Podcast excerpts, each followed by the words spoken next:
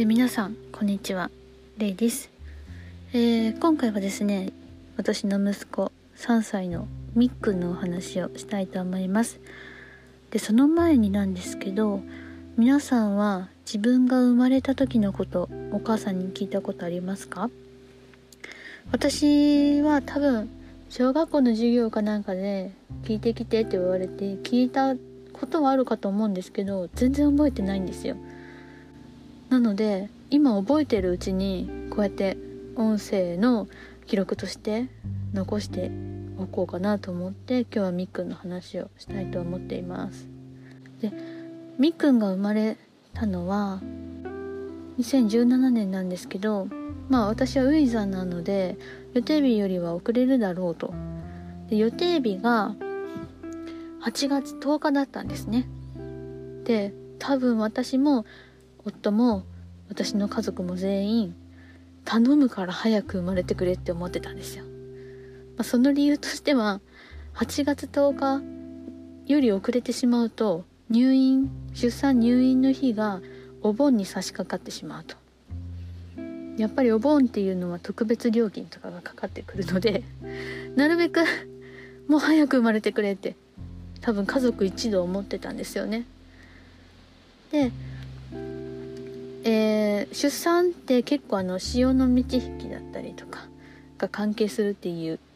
言われるじゃないですか。実際にどうかは分かんないんですけどたまたま私が見た潮のカレンダーは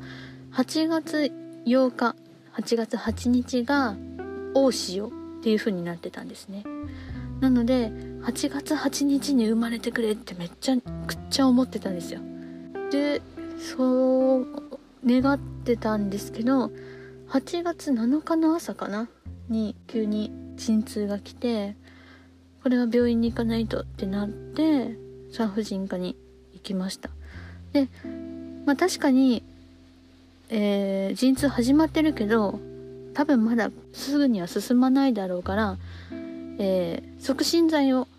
飲んでしばらく様子を見ましょうと。多分今日中に今日の夜には生まれるんじゃないですかね。みたいな感じだったんですよ。なかなか生まれずですね。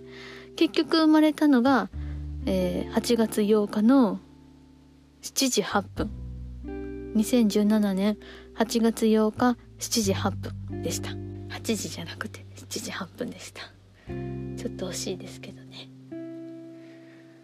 そんなこんなでもうは丸1日がかりのお産だったんですけどまあやっぱりね生まれてみるとこの大きさの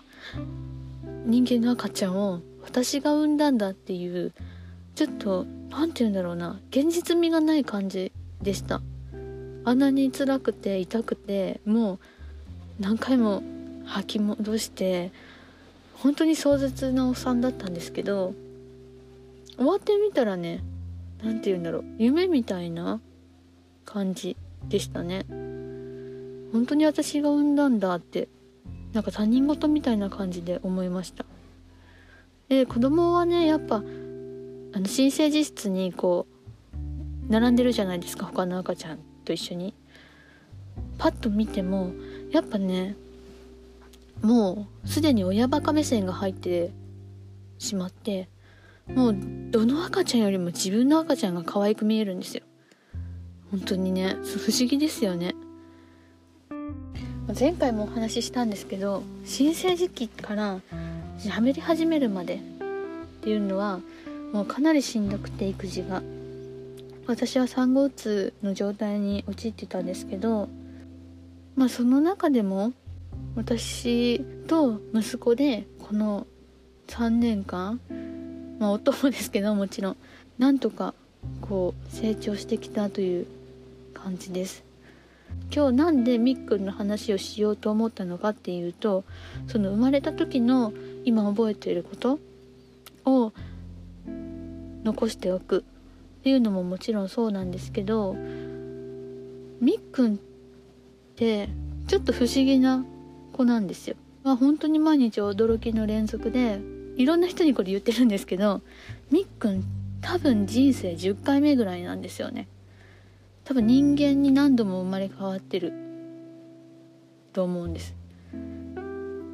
これ輪廻転生の前提の話なんですけど私なんかより多分人生の経験が多いんだろうなっていうのを育てながら思っていてなんか節々にそういう風に感じることがあるんですよ。例えばなんですけど本当にこう習得が早くて喋り出しとか歩き出しとかも他の子よりやっぱちょっと早いんですよね。トイレももう3歳になる前におしっこもうんちもトイレでできるようになって今ではもう全然おむつ履かないで夜も寝てくれるんですけどまあそれはたまに失敗することはあるんですけどね。なんかあまり手がかからないんですよ。あまり手がかからなくて習得も早くてなんかたまにね本当に3歳児ですか？っていうような喋り方をするんですよ、まあ、そういうませてるっていうかちょっと達観してる部分があるのかな。3歳なんだけど3歳っぽくない。そういう子供なんですよ。なのでおゆみっくんと2人で話してるところとかを録音して聞いてもらいたいなっていうふうにも思ってるんですけど、まあ、その導入としてみっくんの紹介を今回はさせていただきました。またおいおい育児についてとかもっと深掘りしていけたらなというふうに思っております。はい。今回はこんな感じで。えー、次回はですねなんかもうちょっと楽しい話をねできたらいいなって思うんですけどついなんかこう自分の人生を振り返ったりすると暗い方向に話がいっちゃいがちでねなんか楽しい話をしようかなと思ってます。なので楽しい話うん。私の好きなことについてお話をしようかなというふうに思っておりますのではい。是非また次回も遊びに来ていただければと思います。それではまたお越しください。